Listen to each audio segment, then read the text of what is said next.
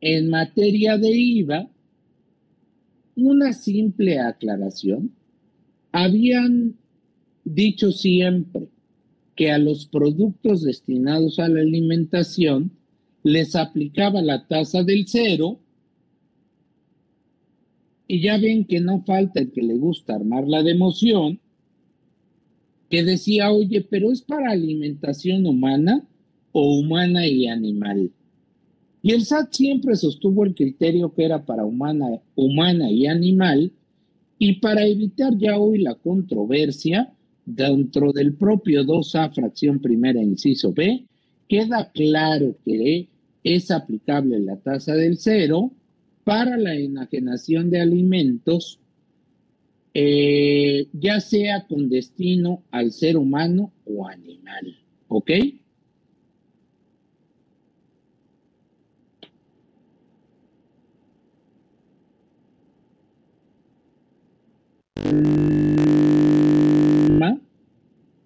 Se aplicará la tasa del 0% a los productos higiénicos de gestión menstrual que actualmente se graban a la tasa del 16%.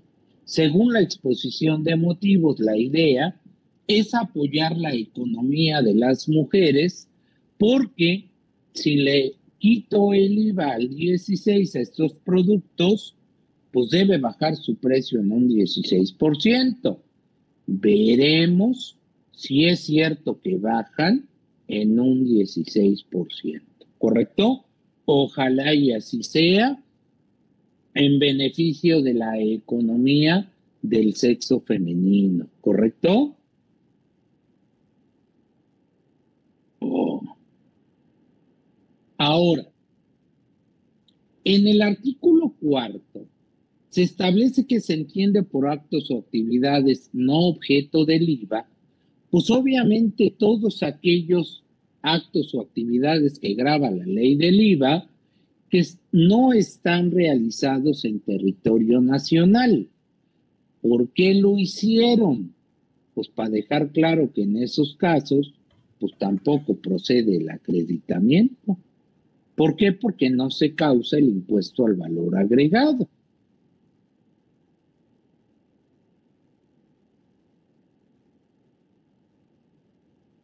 Requisito importante para acreditar el IVA en una importación, pues el pedimento de importación debe venir a nombre del contribuyente que efectúa la importación y que obviamente desea acreditar el IVA que pagó en la importación, ¿correcto?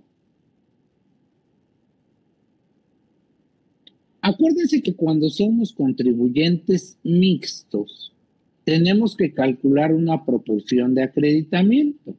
Si estamos en periodo preoperativo, la proporción de acreditamiento se calcula de manera acumulativa.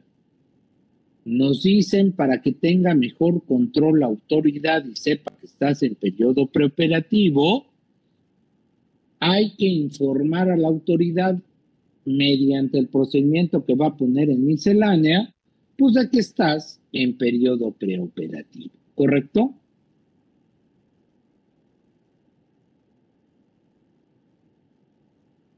Obvio, desaparecen todas las menciones al RIF en IVA, ¿correcto? Porque desaparece el RIF en renta. Digo, salvo el transitorio que dice que puede seguir que puede seguir pagando bimestral y que puede seguir aplicando el estímulo fiscal de la ley de ingresos de la federación para determinar el IVA en operaciones con público en general. Pero todo quedó regulado en transitorio, renta ya no habla de RIF, IVA ya no habla de RIF, ¿correcto?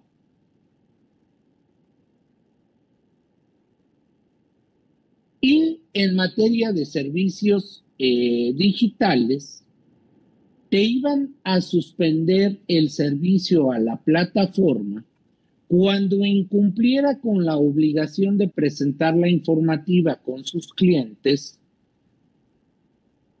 y esta se presentaba de manera trimestral. ahora se va a presentar de manera mensual.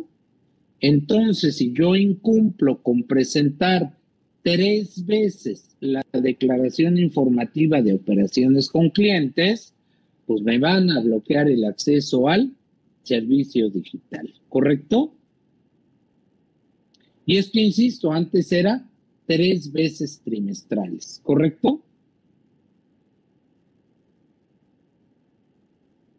También se reforma el artículo 21 de la ley del IVA para precisar que se entiende que se concede el uso goce temporal de un bien tangible en territorio nacional cuando en este se realiza el uso goce con independencia de dónde se lo trajeron o en dónde lo entregaron. ¿Correcto? Entonces, pues a mí me vale cómo llegó, a mí me vale cómo lo entregaron. El caso es que está acá y aquí se está usando. Pues si es así, causa IVA. ¿Correcto?